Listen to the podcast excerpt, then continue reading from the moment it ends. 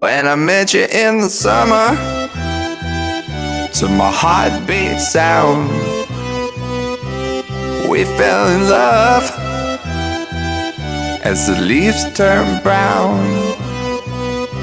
And we could be together, baby, as long as skies are blue. Hey, what's up, guys? This is your friend Otto. 你好吗？我是你的朋友 Otto。欢迎收听荔枝 FM 幺四七九八五六，图听每日十五分钟英语。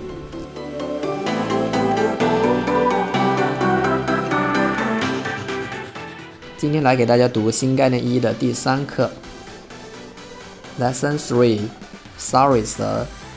第三课，对不起，先生。Listen to the tape, then answer this question.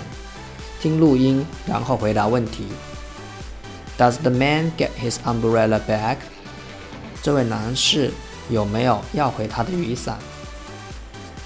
My coat and my umbrella, please。请把我的大衣和伞拿给我。Here is my ticket。这是我寄存东西的牌子。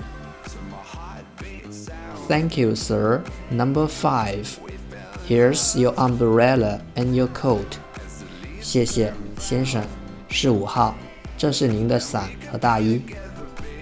This is not my umbrella，这不是我的伞。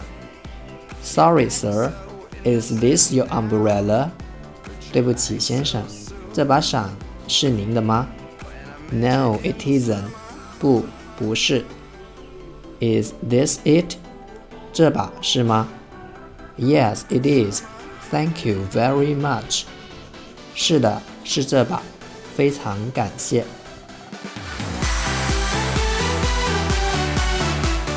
这就是新概念一的第三课：陪伴、精进、惊喜 （Serendipity）。